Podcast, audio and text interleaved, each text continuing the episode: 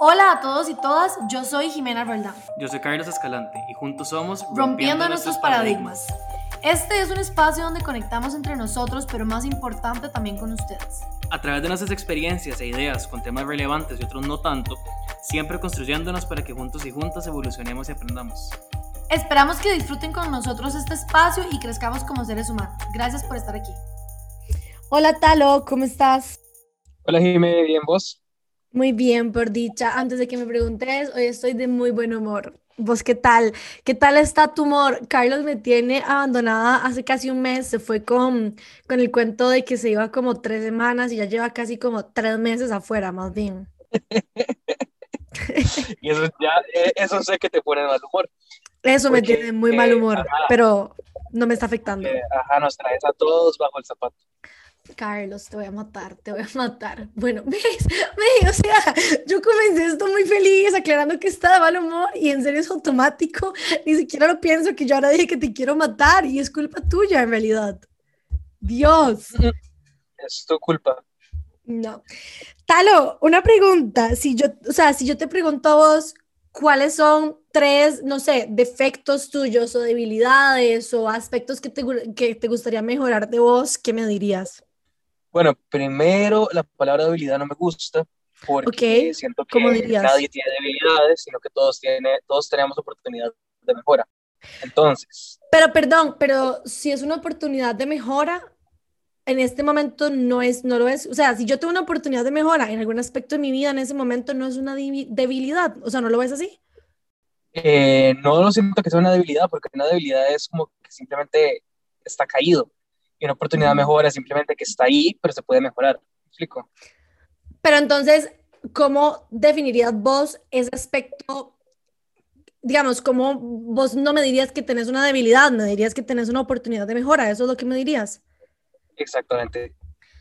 Ok, bueno, entonces, si yo te pregunto cuáles son tres defectos tuyos o tres oportunidades de mejora en algún aspecto de tu vida, ¿qué me dirías? Primero, no ser mejor a Jimena. Ese, creo que ese puedo decirlo eliminando la lista porque creo que nunca va a pasar, entonces creo que ni siquiera lo intenté, pero ajá. Bueno, sigue siendo el número uno. El segundo creo que es em, aprender a utilizar mejor mi tiempo. Creo que, que, a veces o me centro demasiado en una cosa o me centro en siete cosas a la vez. Creo que tengo que aprender a manejar mejor mi tiempo. Y el tercero, creo que tengo que dejar de ser tan duro conmigo mismo. Ok. Si te pregunto por tres virtudes tuyas o tres cosas que a vos te gusten de vos, ¿qué dirías? ¿Las tenés presentes? ¿Me las puedes decir así como esto y esto y esto? Mm. Eh, me considero inteligente. Eh, me considero creativo.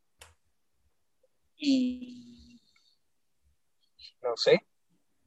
Me encanta que hayas hecho esto porque llegamos al punto. Cuando me dijiste una de tus oportunidades de mejor, hablaste de dejar de ser tan duro con vos y cuando te pregunté por otras virtudes tuyas, no me las pudiste decir.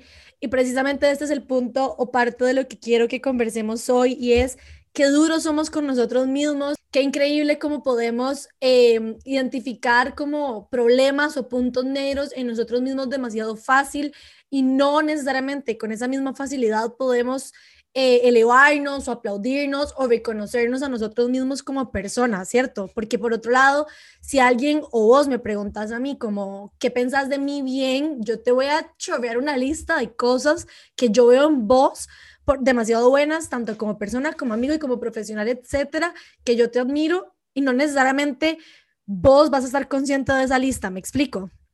De hecho, el otro, me, me da risa porque hace una semana justamente eh, me estaba, le estaba contando a mis estudiantes que, bueno, que, que, que, me iba a separar del colegio, que ya me iba a seguir con la lectiva y que esto y que el otro.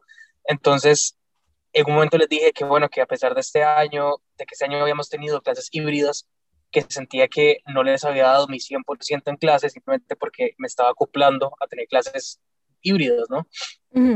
Y al final, me acuerdo que un par de estudiantes me dijeron como, que ellos se acuerdan el primer día de clases que yo les dije que era súper distraído y que estaban súper estresados porque, porque pensaron que simplemente mis clases iban a ser un desastre, que no iba a tener nada planeado. Y más bien me dijeron que estaban demasiado contentos porque mis, clases eran súper planeadas, que todo tenía una, un, orden, un orden lógico, que todo, o sea, que había un hilo conductor bastante bueno. Y yo para nada, yo me sentía demasiado mal, que estaba, a mí me sentía culpable porque sentía que le estaba arruinando una experiencia que a mí me marcó.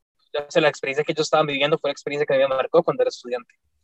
Y, y es cierto, creo que uno tiene que ser muchísimo más duro con uno mismo que con los demás. Y precisamente ese es el punto, tal, o sea, a veces las personas perciben algo de nosotros y a veces las personas nos admiran o nos valoran o nos quieren por algún aspecto que nosotros no necesariamente podemos reconocer en nosotros mismos. Y al final del día, lo que pasa es esto, que nos criticamos a nosotros mismos, nos pasamos señalando a nosotros mismos que consideramos que hicimos mal, que tuvo que haber sido mejor, etcétera, etcétera, etcétera. Y entonces aquí viene un fenómeno o más bien un síndrome, que literalmente es un síndrome que se ha venido estudiando desde hace relativamente poco tiempo, que es lo que se conoce como síndrome del impostor. ¿Sabes qué es? Sí, sí, sí. De hecho, nunca lo he escuchado hasta hace como tres meses más o menos. Y de hecho empecé a averiguar un montón porque sentí que me sentí muy identificado en ese momento. Y leí una estadística que me llamó demasiado la atención y es que casi que el 70% de las personas en el mundo van a, tener un episodio de síndrome del impostor alguna vez en su vida. O sea, 70% de las personas. Qué increíble que digas esto porque a mí me, bueno, de hecho te pregunté a vos que si sabes qué es y en realidad una vez vos me dijiste, como Jimé, vos tenés demasiado el síndrome del impostor y yo, ¿de qué me está hablando? Y vos me explicaste, a mí me explotó la cabeza porque literalmente era yo, yo conocí esto por vos. Pero qué increíble que digas eso, Talo, porque desde que vos me dijiste eso la primera vez que lo hablamos y comencé a investigar, efectivamente yo me identifiqué con demasiadas cosas, pero me parece más importante eso que acabas de decir, porque creo que si cualquier persona lee, digamos, cuáles son los síntomas, etcétera, de, de padecer del síndrome del impostor, muchísimas personas se van a sentir identificadas pero no necesariamente significa que sufras de esto todos los días. Puede ser como vos lo decís, durante episodios o por tiempos específicos o ante circunstancias, eh, no sé, especiales, me explico. Sí, y otra cosa interesante es que hace, hace también, hace unos días estaba hablando con un psicólogo de, del tema, ¿verdad? Le tenía algunas preguntas y le dije, y me estaba contando que también el síndrome del impostor se tiende a confundir con la... Eh, con ansiedad social. La ansiedad social es algo similar que cuando estás en un grupo de amigos o con un grupo de personas y empezás a decir algo, te sentís eh, un poco más, o sea, como que te haces pequeño porque sentís que lo que estás diciendo no es, no es correcto, digamos. Y eso es, muy, eso es muy común en las personas. Entonces, muchas veces se puede también pensar que uno tiene síndrome del impostor todos los días, pero no necesariamente. O sea, uno puede tener también ansiedad social. Mm. Y este síndrome del impostor es algo más que está, pues, presente en tu vida, no todos los días, pero está ahí explico. Sí, bueno, y creo que es importante, o sea, porque estamos hablando del síndrome del impostor y todo esto, hoy en día vos y yo lo sabemos porque en algún momento investigamos de qué era, antes no teníamos ni la menor idea, pero bueno, creo que tal vez para dar un poquito más de contexto por aquello de que alguna persona pueda comenzar a sentirse identificada con ciertas cosas, tal vez les voy a comentar que, bueno, en realidad el síndrome del impostor existe por ahí, o sea, desde más o menos 1978 fue que se comenzó a hablar de este tema, pero como todas las cosas mentales o psicológicas que, que, conocemos hoy en día, en ese momento eran tabú, ese también era uno de esos temas tabú. Y es hasta hace relativamente poco que se comienza a hablar del tema. Si bien es un síndrome, no es un síndrome que al día de hoy se trate tanto como a nivel, digamos, psicológico o con profesionales de la salud mental, porque es un síndrome que, como digo, hasta hace relativamente poco la gente ha comenzado como a hablar o conocer todavía más. Y un dato que a mí me pareció súper curioso es que dentro de lo que leí, en realidad el síndrome del impostor, si bien afecta a muchísimas personas. Creo que dijiste que como al 70% de la población, ¿cierto, Talo? Sí, o sea, no es una estadística de que 70% de las, de las, personas lo viven en este momento, pero que hasta 70% de la ah, población puede experimentar un episodio de, este síndrome. Bueno, es eh, dentro de esas estadísticas está que incluso el síndrome del impostor tiende a afectar un poquito más a mujeres y mm, tiene que ver con lo que ya hablamos en otro tema que no vamos a ahondar ahorita, pero con lo que a las mujeres les ha costado a través del, del tiempo eh, hacerse respetar, digamos, o ocupar un lugar realmente importante, al igual que muchos hombres dentro de la sociedad. Entonces vi que muchas mujeres son las que se afectan más por este tipo de síndrome y para mí personalmente tiene todo el sentido. Ya aquí no hablando de un tema de, de género o de quién es más fuerte o no, no tiene que ver con eso, sino que tiene sentido obviamente que di que si a nosotras nos metieron un chip en algún momento de que no podíamos, el hecho de que una mujer sea demasiado poderosa y pueda demasiadas cosas no quita que la mujer obviamente se vaya a sentir como, vaya a dudar más de ella misma. Pero bueno, ya, ya habiéndoles contado esto. Y vos sabes que que justamente lo que mencionas es, bueno, en uno, en uno, de los artículos que leí en su momento, la razón por la cual se empezó a estudiar este síndrome fue justamente en alrededor de esa época que fue cuando la mujer tomó más relevancia en la sociedad, ¿verdad? Cuando la mujer se empezó a dar su, lugar y el lugar que tanto merece en, en, la sociedad. Y ahí fue cuando se empezaron a, se empezó a estudiar porque pues las mujeres se sentían incómodas, intimidadas por los hombres en ese momento porque inclusive podían saber hasta más. Pero recientemente, eh, otra estadística que leí en un artículo, lo que decía es que ahora, digamos, afecta a hombres y mujeres casi que por igual en un rango de edad entre 20 a 40 años. Entonces cada vez se hace, o sea, cada vez se reduce la edad y también se abre en cuanto a género. Bueno, me parece, o sea, la verdad me parece súper interesante que se esté abriendo incluso en cuanto a género, porque también quiere decir que hoy en día tanto mujeres como hombres entienden más eso, como que ocupamos un lugar que o sea, que poco a poco vamos ocupando casi que el mismo lugar en la sociedad, entonces me parece súper interesante, pero exacto, o sea, sé que afecta a demasiada gente y bueno, no sabía que había comenzado a estudiarse a raíz de eso, así es que ese dato me parece súper interesante. Pero bueno, ¿qué es entonces el síndrome del impostor? Bueno, hablamos de personas que sufren síndrome del impostor, voy a a mencionar algunas condiciones, digamos, no necesariamente significa que si uno se siente identificado con eso, ya uno lo padece o, o tampoco significa que sean solamente estas las que existen. Pero bueno, cuando hablamos de personas que sufren de este síndrome, hablamos de personas que son autoexigentes, pero mal. O sea, personas que de verdad están, como decía Carlos y lo decía muy bien al inicio, siendo muy duras con ellas mismas 24/7 y ante cualquier circunstancia y con cualquier cosita. También son personas que sienten presión por demostrar que son demasiado exitosos en todos los ámbitos. Son personas que te tienen casi que prohibido fracasar, equivocarse, errar en algún punto. No, no, para, para estas personas constantemente tienen que estar demostrando que es bueno en esto, en esto, en esto, en esto, y no pueden como con la idea de demostrar que solamente son buenos o buenas en, en una cosa. También tiene que ver con aquellas personas que no disfrutan de los logros importantes o logros que fueron merecidos. Y yo personalmente creo que con esta es con la que, no sé si con la que más me identifico, pero sí como la que más me caló, digamos, cuando, cuando la leí, porque es totalmente cierto. Yo personalmente, eh, a mí me cuesta mucho esto. Yo tengo como este chip inconscientemente de que cuando hago cosas y me salen bien, yo no me felicito y no lo disfruto. Más bien yo soy como, o sea, era lo mínimo que podía pasar. Y vos crees que hace, hace unos días hablábamos, bueno, por aparte hablábamos de que, de que, que increíble que hay personas que no tienen la capacidad de alegrarse por los logros de las demás personas.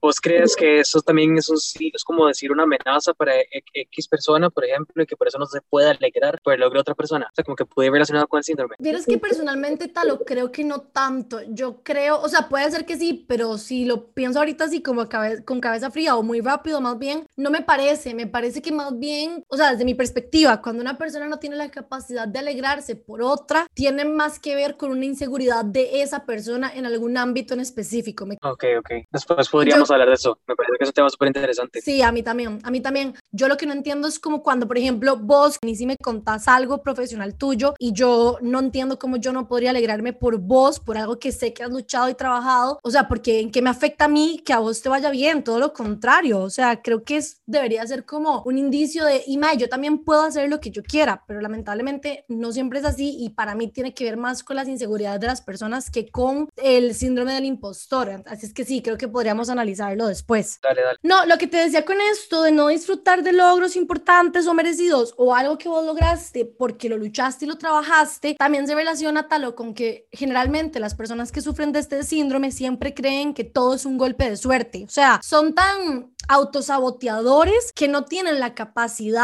de reconocerse a sí mismos. Por ejemplo, uy, este proyecto en el trabajo salió bien gracias a que yo lo tomé, gracias a que yo me desempeñé bien, gracias a que yo hice esto y esto y esto. No, generalmente estas personas, aunque hayan tenido todo el liderazgo y todo el involucramiento del mundo, por ejemplo, en un proyecto, que es el ejemplo que estoy poniendo, si sale bien, tienden a pensar como, uy, qué dicha que salió bien, uy, me salvé que salió bien. Sí, Jimé, sí, sí, sí, te entiendo perfectamente lo que estás diciendo. Entonces sí, es súper, súper difícil para mí. A ver, Talo, vos al día de hoy te sentís orgulloso de algo que has logrado? Eh, sí, la verdad es que sí, me siento orgulloso de varias cosas. Lo que pasa es que me siento orgulloso y a veces me cuesta canalizarlo e, e interiorizarlo, ¿verdad? Y de saber que fue un logro mío o que ha sido un logro mío. Me acuerdo que también ocasiones he dicho como no, simplemente estaba en el lugar correcto a la hora correcta. Y ¿Ves? A eso, perdón que te interrumpa, pero a eso me refiero con que generalmente las personas inconscientemente piensan que es un golpe de suerte. Es precisamente esto que acabas de decir. Claro, obviamente, obviamente que uno sabe que también el mérito es de uno, o sea, porque, ajá, puedes estar en el lugar correcto a la hora correcta, pero si simplemente no, no haces nada por eso, no te lo van a dar, ¿verdad? O sea, puede que no sea un golpe de suerte. Pero a veces uno en vez de pensar de primero, wow, sí, ese es mi logro, porque yo sí sé que es por mi mérito y son mis logros, a veces también uno a veces piensa, digamos, que es porque tenía que pasar, porque el destino lo quiso así, todo mal. Y antes yo era demasiado así, y todavía soy un poquito. Lo que pasa es que, pues, uno tiene que ir trabajando y conforme uno va creciendo y conforme uno va teniendo más experiencias personales y profesionales, uno se va dando cuenta de que el mérito de uno y de nadie más. Yo creo, yo creo que no, y yo creo, dime, que, que vos también, o sea, vos sos una persona demasiado segura de tus logros, demasiado segura demasiado de tus convicciones, pero al mismo tiempo dudas muchísimo de lo que sos capaz y sos demasiado dura con vos misma, más que yo inclusive. Sí, yo creo que yo no soy tan insegura de mis capacidades, más bien creo que para bien o para mal, estoy tan consciente de ellas que por eso es que para mí es tan difícil no exigirme tanto, me explico, porque... Por eso te exigís tanto que cuando hay, algo pasa, lo mínimo que se te salga de, tu control, Uy, te transformas y te vuelves demasiado pesada con, mi, con, con vos Demasiado. El otro día me dijiste que te tomaste un break de tres horas en la tarde y te sentiste demasiado culpable, demasiado vagabunda, porque te tomaste tres pinches horas. Ni qué risa, o sea, me estoy viendo porque yo sé que está mal y sé que lo tengo que trabajar y me río porque Carlos ese día fue como, Jimena, tenemos que hablar en serio, tiene que parar y yo, no, no, no, no, yo no quiero hablar de esto, yo nada más le estoy diciendo que me siento demasiado mal. Y es cierto, sí, estoy consciente. Claro, porque no lo quiere hablar e inclusive me, me pone fechas para poder hablar del tema porque dice que de aquí a ese momento va a estar más tranquila. Carlos, me, me, acabo de sentir como una freak, digamos. O sea, ¿qué putas estoy haciendo? Y ya me estoy cuestionando todo, digamos. Sí, es cierto, tengo, o sea, no, no, yo reconozco que yo soy. No, no, te lo, no, te lo, cuestiones porque la verdad es que estás trabajando muchísimo por muchas cosas que vos querés lograr y eso está demasiado bien. Lo que pasa es que a veces uno tiene que tener cuidado también porque intentarlo o darlo todo de un solo tiro te puede cansar y en el largo plazo te puede jugar una mala pasada. No es que lo dejes de hacer, no es que nadie deje de hacer lo que cada quien quiera hacer, más bien las ganas y el deseo es lo que más se necesita para poder alcanzar algo, ¿verdad? Total, total. Pero hay que, encontrar balances. Carlos, acabo de decir algo que me parece demasiado interesante. No, perdón, termina. No, y encontrar balances no es simplemente de que, bueno, me voy hoy a la playa y mañana no. No, sino que hacerlo hasta cuando puedas date tus espacios, si fallaste, déjate fallar, aprende de eso y seguí adelante. Pero no, no te cerres en una caja y, te pones a llorar o te pones estresado o estresada simplemente porque no hiciste lo que según vos tendrías que haber hecho. Eh, es que acabas de dar con un punto y gracias por recordarme eso, o más bien no por recordarlo, porque yo lo sé, pero tal vez del lado de uno no siempre es tan fácil exteriorizarlo y vos lo acabas de externar muy bien. Y esto lo digo porque estoy segura que hay demasiada gente que está en mi misma posición en este momento de una u otra forma y con sus cosas. Yo ahorita estoy metida en demasiadas cosas que quiero y no fue como que yo dije, ok, me voy a meter en esto y esto y esto. No, fue que fueron oportunidades que por alguna razón fueron saliendo y coincidió casi que todas en su mismo momento y quise aprovecharlas y no me arrepiento, pero todo el mundo me ha dicho, Jimé, te da cuidado porque a veces meterse en tantas cosas,